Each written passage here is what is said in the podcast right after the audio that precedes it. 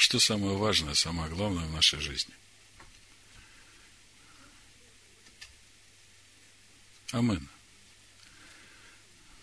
Видеть всегда пред собой Аданая. Ощущать его присутствие. Каждой клеточкой ощущать его дыхание.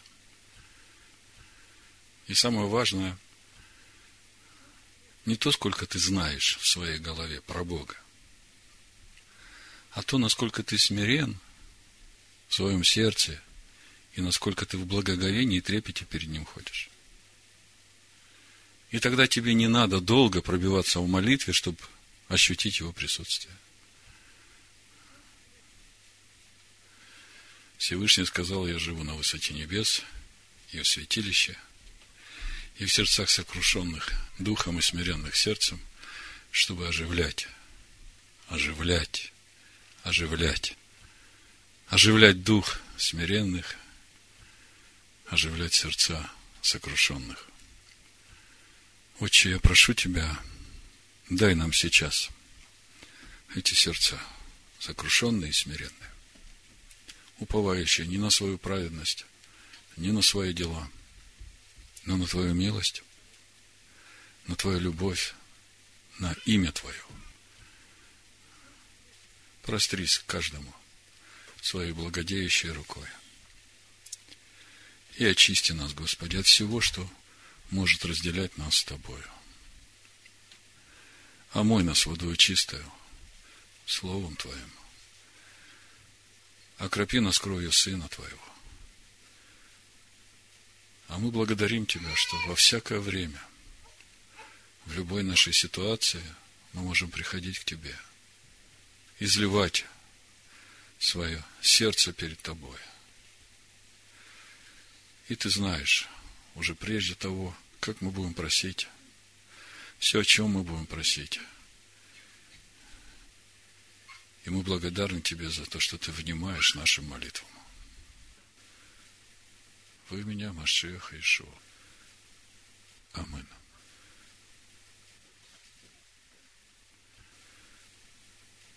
Итак, у нас сегодня недельная глава Хаей Сара, жизнь Сары – и мы продолжаем познавать природу истинного Амашеха Иешуа, живого Слова Божия.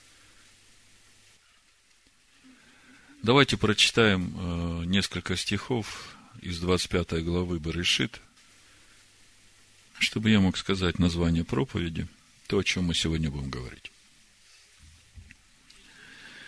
«И взял Авраам еще жену именем Хитуру, и она родила ему Зимрана и Акшана, Медана, Медьяна, Ишбака и Шуаха. И Акшан родил Шеву и Дадана. Сыны Дедана были Ашурим, Лтушим и Лаюмим. Сыны Мадиана, в Торе написано Медьян – везде Мадиан, где в синодальном, на самом деле Медьян. Эфа, Эфер, Ханох, Авида и Элдага. Все сие сыны Хитуры. И отдал Авраам все, что было у него Ицхаку, а сынам наложниц, которые были у Авраама, дал Авраам подарки и послал их от Ицхака, сына своего, еще при жизни своей на восток, в землю восточном. Дней жизни Авраамовой, которую он прожил, было 175 лет, и скончался Авраам, и умер в старости доброй, престарелый и насыщенный жизнью, и приложился к народу своему. Наверное, многие, читая это местописание, не раз задавали себе вопрос, а что здесь происходит? действительно непонятно, кто такая Хитура, зачем нужно было рождать еще шестерых сыновей, если э, уже э, родился тот, в котором семя обетования. Тем более, если посмотреть дальше, как будут развиваться взаимоотношения между потомками этих рожденных от Хитуры с потомками Ицхака, а, мы видим, что там тоже не все хорошо. И спрашивается, что тут происходит? Вы знаете, я когда раньше читал это место, у меня все время вот э, такое чувство было, это неправильно было понимание, но оно было такое, похоже, Авраам решил выйти на пенсию и пожить для себя. Но когда я читаю 7 и 8 стих, Авраам скончался и умер в старости доброй, престарелый и насыщенный жизнью, и приложился к народу своему, то я понимаю, что здесь э, не все так просто. Ну, во-первых, насыщенный. Ну, жизнью, я так понимаю, добавлено в тексте. Но э, насыщенный, о чем это говорит? Ну, кто-то может сказать, ну да, долго жил, э, хорошо жил, ну, прожил в удовольствие, да, ну, насыщенный. Но, послушайте, когда мы читаем насыщенной жизнью, то я понимаю, что речь идет о жизни с большой буквы. Машех Иешуа о себе сказал, что Он есть путь, истина и жизнь. И когда Авраам умирает в 175 лет насыщен этой жизнью, то я понимаю, что речь идет о полноте возраста Машеха в Аврааме. А если так, то получается, что вот э, все, что происходит в жизни Авраама после того, как умерла Сара, это тоже часть служения Всевышнему, которую нам надо понять сегодня, понять, что здесь происходит, что за всем этим стоит. При этом мы все время говорим, что Тора духовна, что каждое событие э, в Торе, оно раскрывает замысел Всевышнего, как Он устроять будет и устрояет человека по своему образу и подобию. И когда мы читаем про жизнь Авраама, ну, раньше, когда я читал, я понимал, что да, это история семьи Авраама, его потомков, ну, нам надо знать и видеть, как это семя Машеха через э, Авраама, Ицхака и через Иакова пришло в этот мир. Да, это действительно так, но когда мы читаем апостола Павла, например, послание Галатам, четвертую главу, и видим, что Агарь – это завет от горы Синайской, который рождает в рабство – и сын, который там рожден по плоти, то тогда Тора открывается совсем на другом уровне духовном. Вроде бы мы читаем о событиях в жизни Авраама, а тут мы видим, что это образ чего-то гораздо большего. То же самое с Акеда Ицхака. Это не только эпизод жизни Авраама, это часть замысла Всевышнего, когда Он своего Сына отдаст во искупление грехов многих. И также мы смотрим на Сару, мы говорим, Сара – жена Авраама. Сара рождает Ицхака. И если мы прочитаем, опять же, четвертую главу послания Галатам, то там можно увидеть такую простую мысль. Мы – дети обетования по Ицхаку. Знаете, что за этим стоит? Если сказать просто, то каждый, рожденный свыше, это есть та Сара, которая зачала в себе живое слово. И вот то, что мы взращиваем в себе, это и есть вот это семя обетования по Ицхаку. Это и есть вот этот будущий Иерусалим, который сейчас созидается. То есть, Сара – это каждый рожденный свыше, который носит в себе и взращивает в себе это семя. Послушайте, какие глубины. А мы читаем только про жизнь Авраама и Сары, и все, что происходит в их жизни. А на самом деле мы видим, что это глобальные процессы.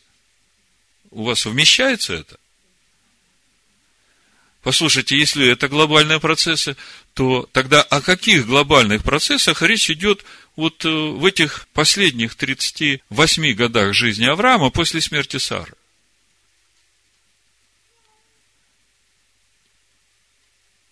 Вы же понимаете, что рождение этих шестерых сыновей, которые родила ему Хитура, ну, если мыслить по аналогии с тем, что мы уже знаем о Агарь и Ишмаэле, как мы считали, что это какое-то случайное событие в жизни Авраама, которое ему не надо было делать. А на самом деле мы смотрим, что завет от горы Синайской без него вообще никак. Тот, который рождает в рабство, потому что, когда Всевышний хотел вести народ живым путем, путем личного общения с каждым, народ испугался, говорит, зачем нам умирать? Мы не хотим умирать. Мы лучше будем делать то, что Всевышний Маше скажет. И вот он вам завет от горы Синайска, рождающий в рабство. Что значит рождающий в рабство? Что значит быть рабом? Хотя апостол Павел говорит там же в Галатах 4 главе, что всякий рожденный свыше, он в детстве ничем не отличается от раба. О чем это? Да все очень просто. Когда я раб, то мне часто приходится делать то, что я не хочу. Но я заставляю себя это делать, потому что мой господин сказал. Вот тогда я раб. А сын, он уже делает все с радостью, от полноты сердца. То же самое, что раб делает по принуждению. Заставляя себя. Вот она, где свобода вот они, как сыны, рождаются. Ну, это те духовные процессы, которые мы видим во взаимоотношениях Авраама с Сарой и с Агарью, с Ишмаэлем. И мы видим тот путь, который раскрывается через Ицхака, потому что Павел говорит, мы все дети обетования по Ицхаку. Тогда же, что значит рождение вот этих шестерых сыновей от Хитуры? Ну, во-первых, э, кто такая сама хитура? Слово хитура от корня катар. Слово такое ктарет слышали? Кторет.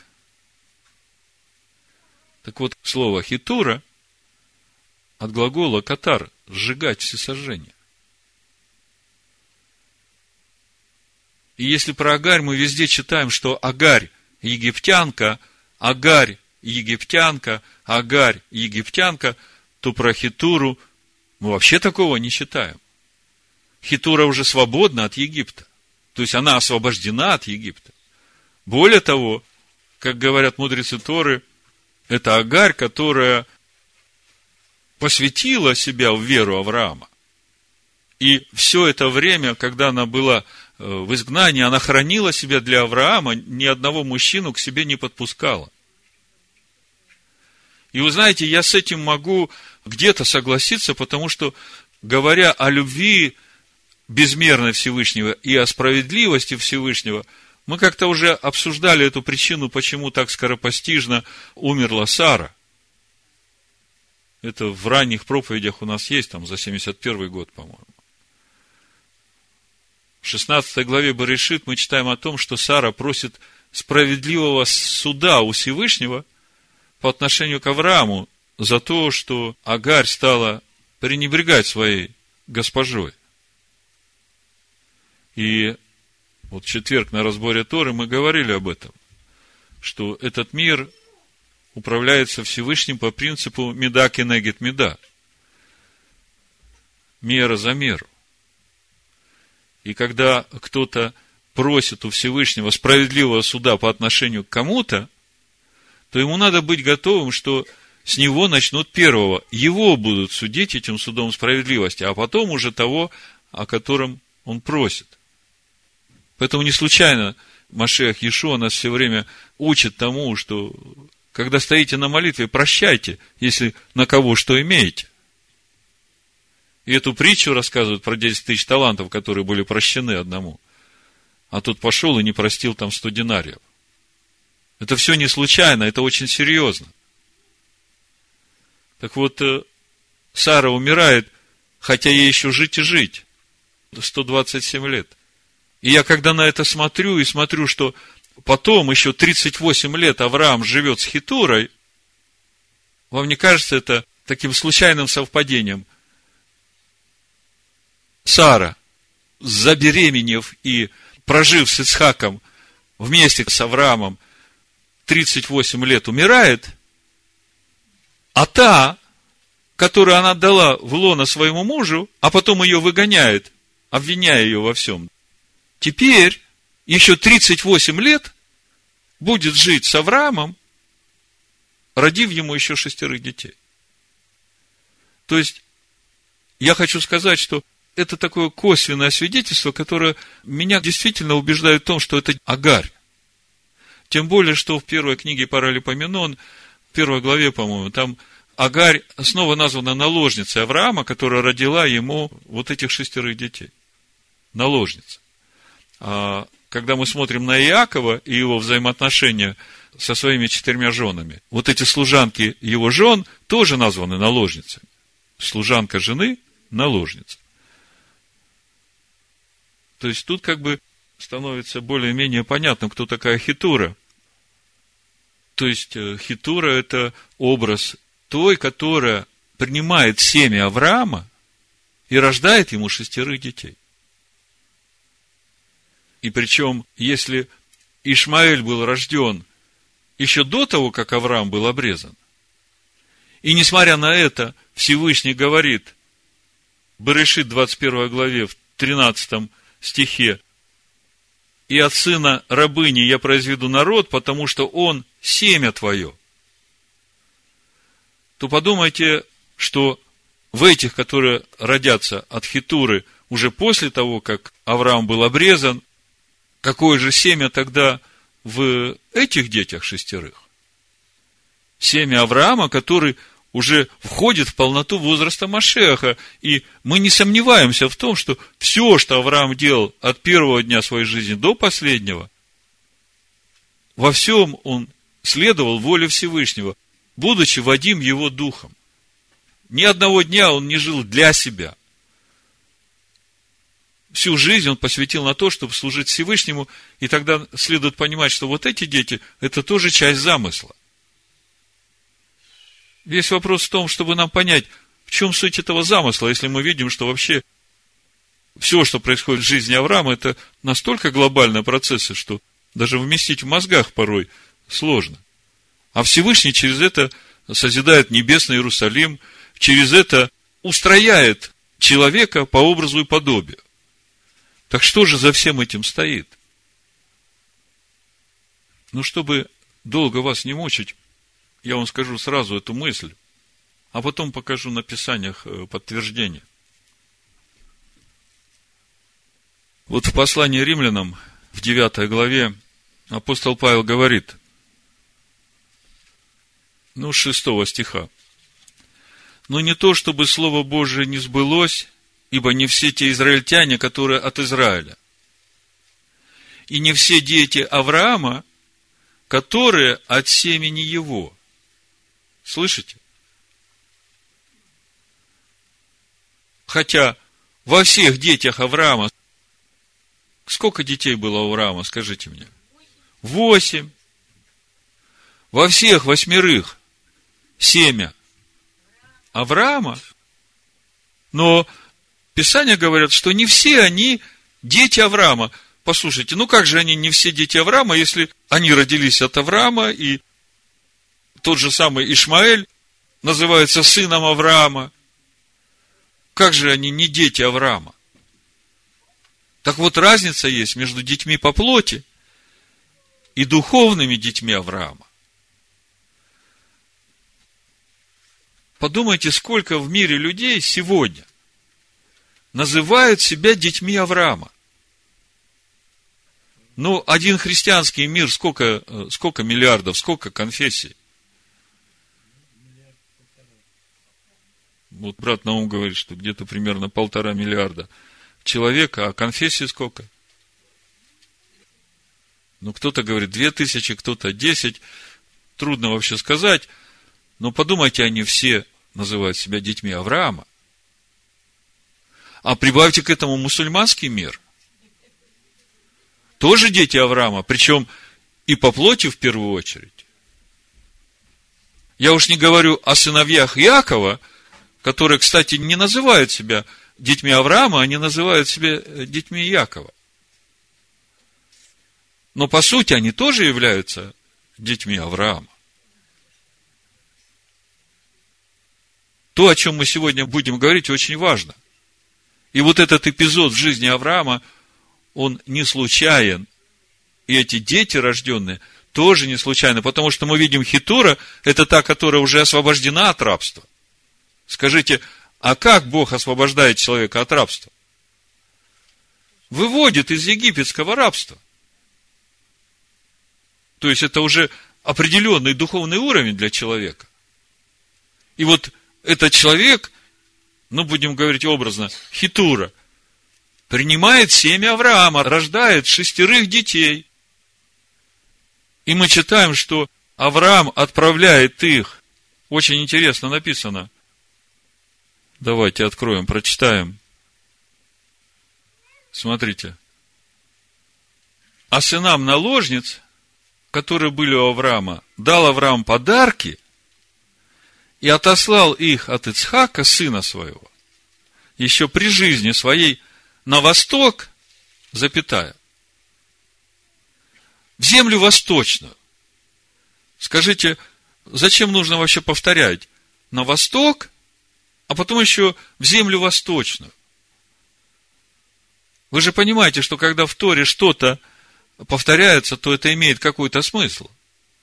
Понимаете, слово «восток» в Писаниях переводится туда, откуда раньше.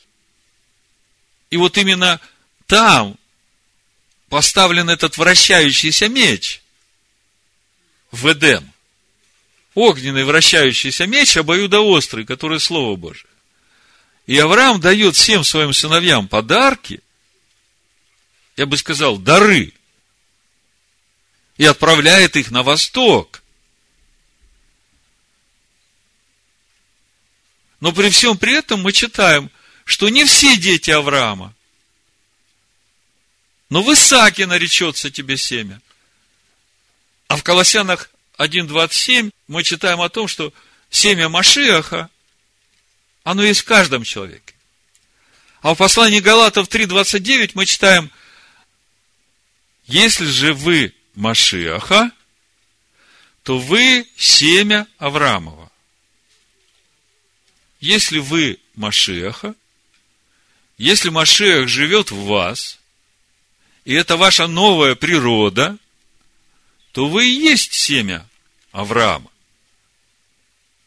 И тогда понятно, что то, что пишет апостол Павел в Римлянах 9 главе, не все дети Авраама, которые от семени его, смотрите, в Галатах написано – если вы Машеха, то вы семя Авраама.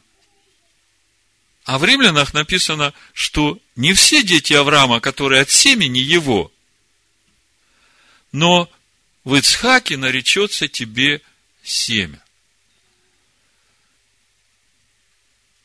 Что же это все значит? Как-то мы говорили о той особенности чрева Сары, которая единственно могла взрастить вот это семя Авраама. И только что мы, разбирая этот момент в послании о Галатах, где апостол Павел говорит, что мы все дети обетования по Ицхаку. Как это понять? Я перед этим уже говорил, что по сути речь идет о том, что Сара, которая принимает это семя Авраама и рождает Ицхака, в чем особенность самой Сары? И Сара – это вот каждый из нас, ставший на путь Аданая, ставший на путь Авраама, для того, чтобы взрастить в себе это семя Машех. Так вот, э, в чем особенность этой Сары? По сути, в чем особенность должна быть всех тех, которые приняли это семя Авраама и стали на этот путь Авраама? Помните, мы говорили о особенности Сары, что она в любой ситуации, как бы и трудно не было, она Авраама называла своим господином. удивительно, даже вот эта ситуация, что Авраам говорит, что она и жена моя, и она и сестра моя. Когда мы смотрим на то, что Иешуа говорит о своей невесте, если смотреть послание евреям, вторая глава, то он там тоже называет нас своими братьями. Мы как бы и невеста его, жена его, да? И братья его. Вы видите, и здесь Тора имеет вот этот штрих, ну, на что-то указывающий более глобальное, чем просто взаимоотношения между Авраамом и Сарой. Так вот, Сара называла своего мужа господином во всякой ситуации. А апостол Павел говорит, что господином Машеха Иешуа можно назвать только Духом Божьим. Потому что, когда Сара называет Авраама господином, это значит, что она послушна ему во всем. Повинуется во всем. И мы об этом уже говорили. Вот суть вот этого чрева, вот суть вот этой Сары, вот суть этих детей, которые действительно называются детьми Авраама, если мы читаем девятую главу послания римлянам, что не все дети Авраама, которые от семени его. Но вот Ицхаке наречется тебе семя, так вот, вот эти дети, которые в Ицхаке, да, они как раз в чреве Сары, той, которая послушна во всем своему господину, а я говорю, что Каждый из нас это как прообраз Сары, которая взращивает в себе это семя. Когда она называет своего мужа господином, то она послушна ему во всем, а наш господин Машиах – живое слово. Я не сложно вам все объяснил? Так вот теперь все это вместе складываем и постараемся понять, что же значат эти шесть сыновей, о чем Тора хочет нам сказать? Все ведь от семени Авраама. И всех родила Хитура, которая, в общем-то, уже свободна от египетского рабства. И мы говорим, посмотрите, сколько сегодня в мире людей, которые называют себя детьми Авраама, и, по сути, все претендуют на небесный Иерусалим. Так э, как же, как же этим всем детям Авраама прийти в этот небесный Иерусалим, что им для этого надо? Ну, как минимум, надо стать на путь Авраама, надо открыть для себя путь Господень. Иешуа говорит, я есть путь, истина и жизнь. А что это значит? С чего начинать? С этого пути Господня, а путь Господень – это и есть закон Бога моего. Поэтому я говорил, что и сыны в детстве ничем не отличаются от рабов, потому что начинается все с послушания. А потом это становится естеством. И тогда приходит свобода. Познайте истину и наполняйтесь жизнью. Так вот, что же значит в замысле Творца эти сыновья Авраама от Хитуры? Зачем Аврааму нужно было еще рождать детей, если он уже знал, что все наследство духовно в первую очередь он передаст Ицхаку. И тем более, что в Писаниях мы видим, что некоторые из них э, реально стали врагами потомков Исхака, сыновей Якова. Так вот, чтобы понять, что же это все значит, давайте рассмотрим судьбу потомков одного из этих сыновей, Медьяна. Очень показательная история потомков Медиана. Помните, когда Маше убегает от фараона, он приходит э, куда? Медьян к священнику Медьянскому. И берет себе в жену одну из семи дочерей этого медьянского священника. когда Израиль выходит из Египта, этот медианский священник выходит навстречу народу, прославляет Всевышнего за те чудеса, которые сделал он в жизни сыновей Якова, приносит вместе с, с Аароном и Маше жертву Всевышнему вместе со старейшинами, слушает десять заповедей, которые звучат с горы Хари вместе с народом, медианский священник. И потом мы видим, что этот медианский священник становится, я так понимаю, родоначальником народа, который называется Кейни. Проходит 40 лет, и мы видим, что те же самые медьяне вместе с маавитским царем Балаком, который, кстати, тоже медьянец, замышляют погубить сыновей Израиля, и для этого приглашают этого колдуна Белама проклясть сыновей Израиля. Вы знаете всю эту историю. Старейшины медьямские пришли, принесли дары Беламу для того, чтобы он проклял сыновей Израиля, чтобы они могли их уничтожить. Мы знаем, чем это все закончилось. И мы также знаем, что Билам дает совет, как можно нанести вред сынам Израиля, вовлечь их в блудодеяние. И вы помните историю с Пинхасом, когда он убивает князя рода Симеонова, пронзив копьем его и ту женщину, которая была с ним. Кто она была? принцесса Медьяна, Косби. Ложь моя, лживая, да, имя такое папа ей дал. Косби.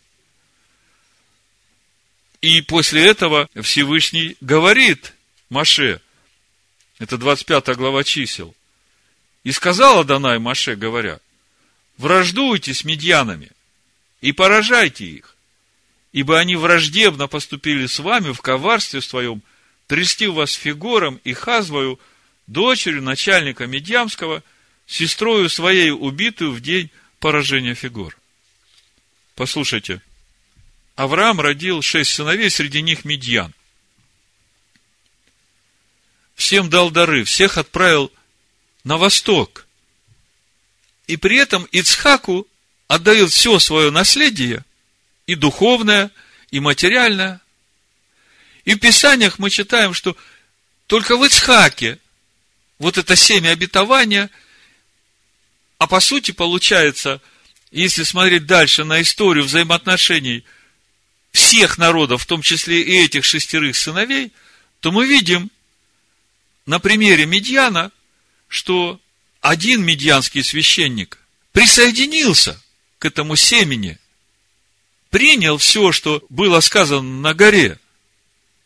И хотя он не пошел вместе с сынами Израиля, а пошел к своему народу, мы видим, что потом, вот в числах 24 главе, в 21 стихе, Билам говорит, и увидел он Кинеев, и произнес притчу свою, и сказал, крепко жилище твое, и на скале положено гнездо твое.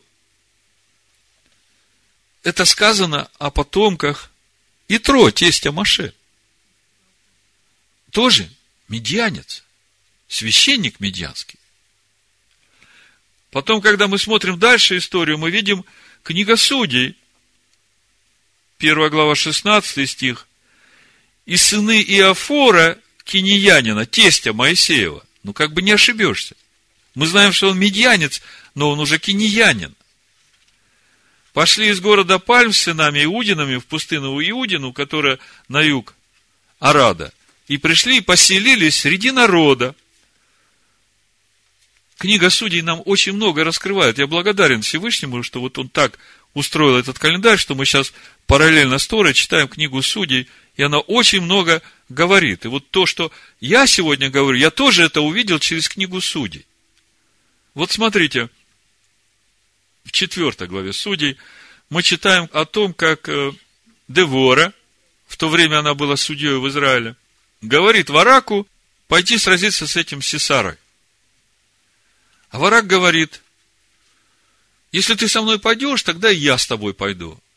А Девора говорит, хорошо, я пойду с тобой, но тогда уже слава этой победы будет не тебе дана, а женщине. И смотрите, какой женщине Всевышний дает славу победы над этим Сесара и всем его войском. Это книга Судей, 5 глава, 24 стих. Да будет благословенно между женами Иаиль, жена Хевера, киниянина, между женами в шатрах, да будет благословенно. Всевышний дает славу победы киниянке. Иаиль, а это же род Медьяна. То есть мы видим, что по сути выбор-то за человеком.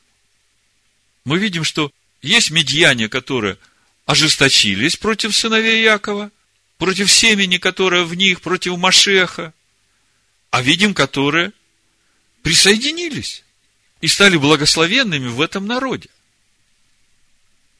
Другими словами, у Медьяна, оказывается, тоже есть благословенные потомки. Так чем же тогда замысел, в чем смысл рождения у Авраама вот этих сыновей от Хитуры. Что же Бог хочет нам сказать через это? Все очень просто. Уже когда Бог сотворил Эдемский сад, там было посажено дерево познания добра и зла. И это только для того, чтобы была свобода выбора. И эта свобода выбора должна присутствовать на всем протяжении создания этого человека по образу и подобию Всевышнего. Вот когда этот процесс закончится, когда мы посмотрим книгу Откровения, последней главы, мы там уже увидим, что дерево познания добра и зла там уже в небесном Иерусалиме нет. Там только дерево жизни.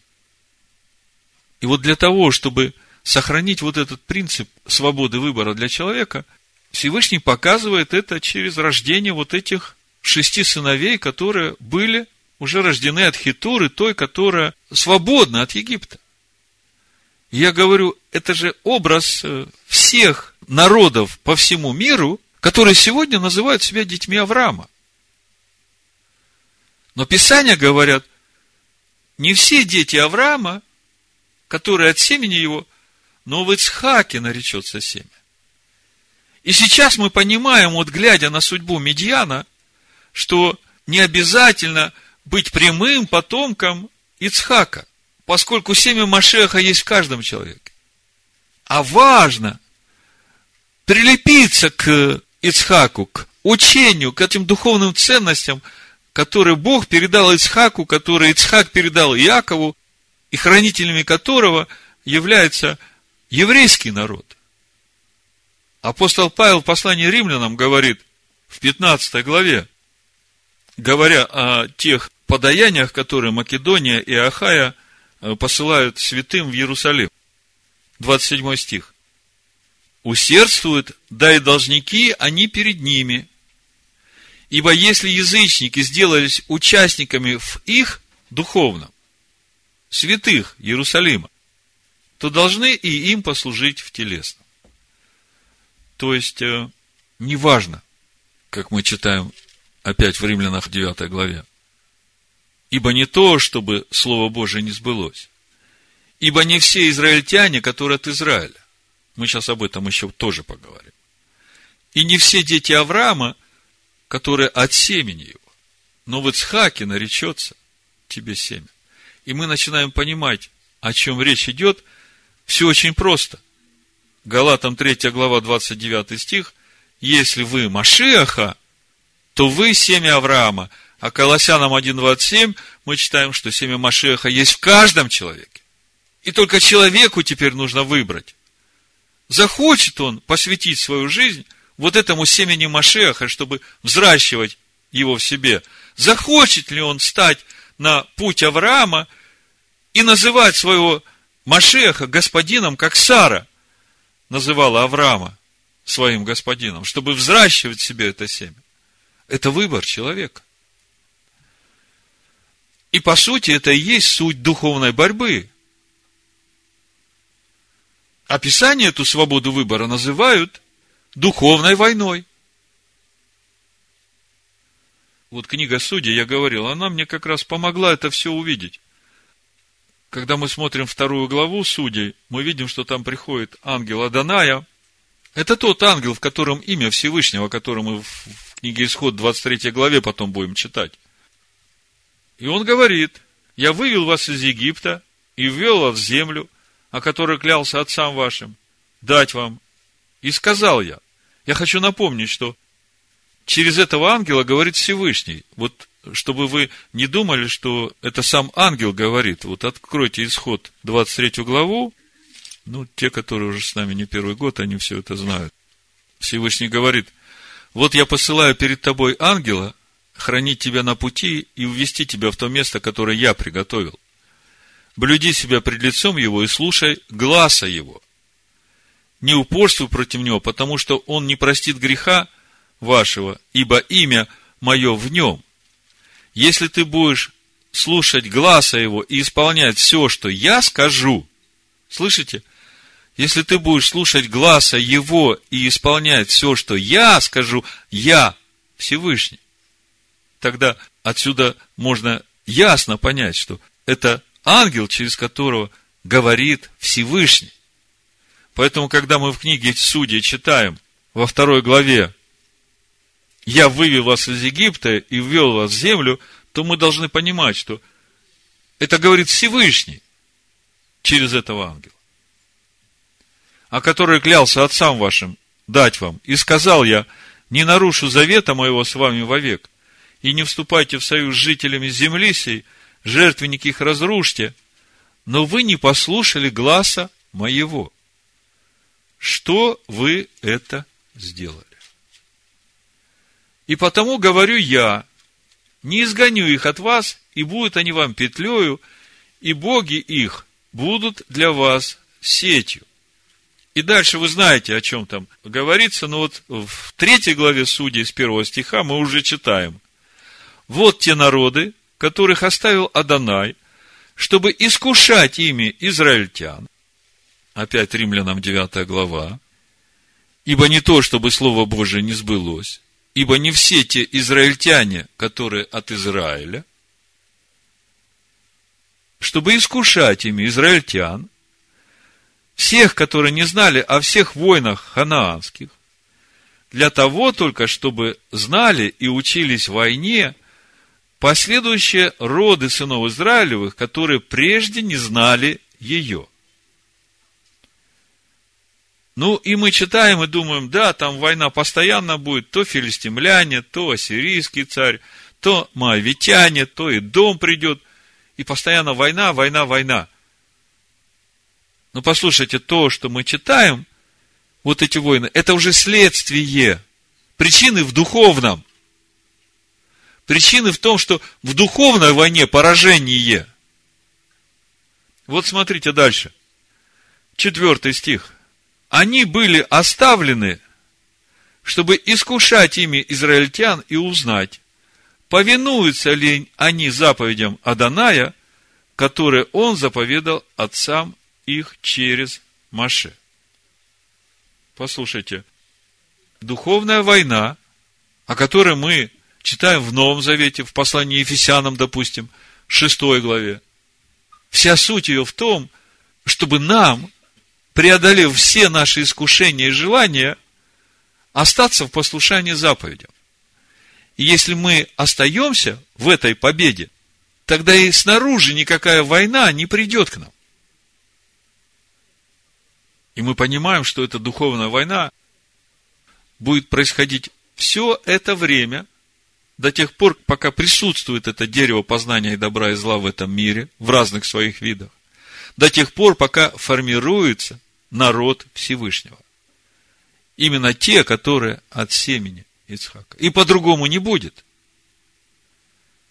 И в книге Откровений мы об этом же читаем, в 12 главе, 17 стих, мы читаем, «И расферепел дракон на жену, и пошел, чтобы вступить в брань с прочими от семени ее, сохраняющими заповеди Божии и имеющими свидетельство Ишуа Машеха». Вы видите? эта война будет продолжаться до второго прихода Машеха Ишуа. И она, суть этой войны в том, чтобы те, которые истинное семя Авраама, чтобы они научились воевать И чтобы в этой войне они могли возрасти в полноту возраста Машех. И по-другому никак. По-другому никак не вырастешь такой народ. Потому что чуть-чуть расслабляешься, все, смотрим, Израиль уже поклоняется другим богам. Только Бог судью поставит, вроде как все нормально. Судьи не стало, все, Израиль опять куда-то закосил не туда. А отсюда проблемы, отсюда неприятности в жизни. И кончается тем, что из земли изгоняют. Послушайте, когда Машех вернется в свой второй приход сюда, он придет за своей невестой. Как вы думаете, захочет он брать себе в жену ту, которая постоянно прелюбодействует? Постоянно блудит с другими богами. Захочет он взять такую жену? Да любой жених, который узнает, что его невеста блудит с какими-то там другими, что он ей скажет? Ой, дорогая, давай будем жить вместе. Он скажет, иди к своим любовникам. Мне такая жена не нужна. И вот я когда смотрю на эту блудную жену, а там все называют себя детьми Авраама. Я не сказал, как проповедь называется. Послание к детям Авраама. Послание всем детям Авраама. Вот это проповедь. Чтобы всем нам быть истинными детьми Авраама. Нам надо, чтобы Машех был в нас. Если Машех в вас, то вы семя Авраама, говорит апостол Павел. Хотя от семени Авраама много детей родилось. Но мы в Писаниях насчитали восемь, да? Но только в одном нарекается имя. И мы видим, что нет проблемы. Итро присоединился к сынам Иакова. Хотя он и ушел к своему народу. Я понимаю, он хотел своему народу донести это учение. Но мы видим, что его потомки, они присоединились к сыновьям Иакова в земле Израиля. Книга Откровения в 17 главе апостол Иоанн описывает эту блудницу. Мы только что читали в Откровении 12 главе, в 17 стихе, что дракон ведет войну со всеми сохраняющими заповеди Божии и имеющими свидетельство Ишуа Машех. И мы говорили, что в этом вся суть нашей духовной войны. А в Откровениях 17 главе с 1 стиха читаем, «И пришел один из семи ангелов, имеющих семь чаш, и, говоря со мною, сказал мне, «Пойди, я покажу тебе суд над великою блудницей, сидящую на водах многих». Воды – это народы. С нею блудодействовали цари земные, и вином ее блудодеяния упивались живущие на земле. И повел меня в духе в пустыню. И я увидел жену, сидящую на звере багряном, преисполненном именами богохульными, семью головами и десятью рогами. И жена облечена была в парфиру и багряницу, украшена золотом, драгоценными камнями, и имя. Тайна, Вавилон Великий, мать блудницам и мерзостям земным. Я видел, что жена упоена была кровью святых и кровью свидетелей Иешуа. И, видя ее, дивился удивлением великим. В Откровении 12.7 мы читаем, что дракон рассверепел и пошел, чтобы вступить в брань с сохраняющими заповеди Божии и имеющими свидетельство Иешуа, а в 17 главе мы видим, Иоанн говорит, я смотрю на эту блудницу и вижу, она упоена кровью этих святых, которые хранят заповеди и свидетельство Машеха Иешуа. И он говорит, это для меня было очень удивительно. Как так могло случиться? Все говорят, что дети Авраама, и тут же идут к Валааму нанимать, чтобы он проклял, чтобы уничтожить этот народ. Но, тем не менее, в послании Ефесянам мы читаем в пятой главе, что Иешуа возлюбил свою невесту, предал себя за нее, чтобы осветить ее, очистив баню водную посредством слова. И вот это очищение баню водную, оно как раз происходит через вот эту духовную войну, через вот этот выбор каждого человека. Будет он исполнять заповеди Всевышнего или нет? Будет он любить Бога или нет? Чтобы представить ее себе славную церковь, не имеющая пятна или порока, или чего-либо подобного. Но дабы она была свята и непорочна. Вот такая невеста должна быть. И за такой невестой придет Машех Иешуа во второй раз. Как мы читаем в послании евреев в 9 главе, 28 стих.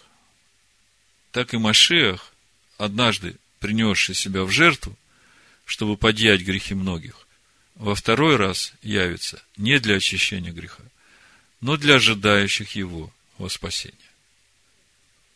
Если вы Машеха, то вы семя Авраамова и по обетованию наследники. Да будет так, Бешема Машеха Ишуа, Амен. Беха Ишуа, Амен. Беха Ишуа, Амен. Беха Ишуа, Амен. Беха Ишуа, Амен. Беха Ишуа, Амен.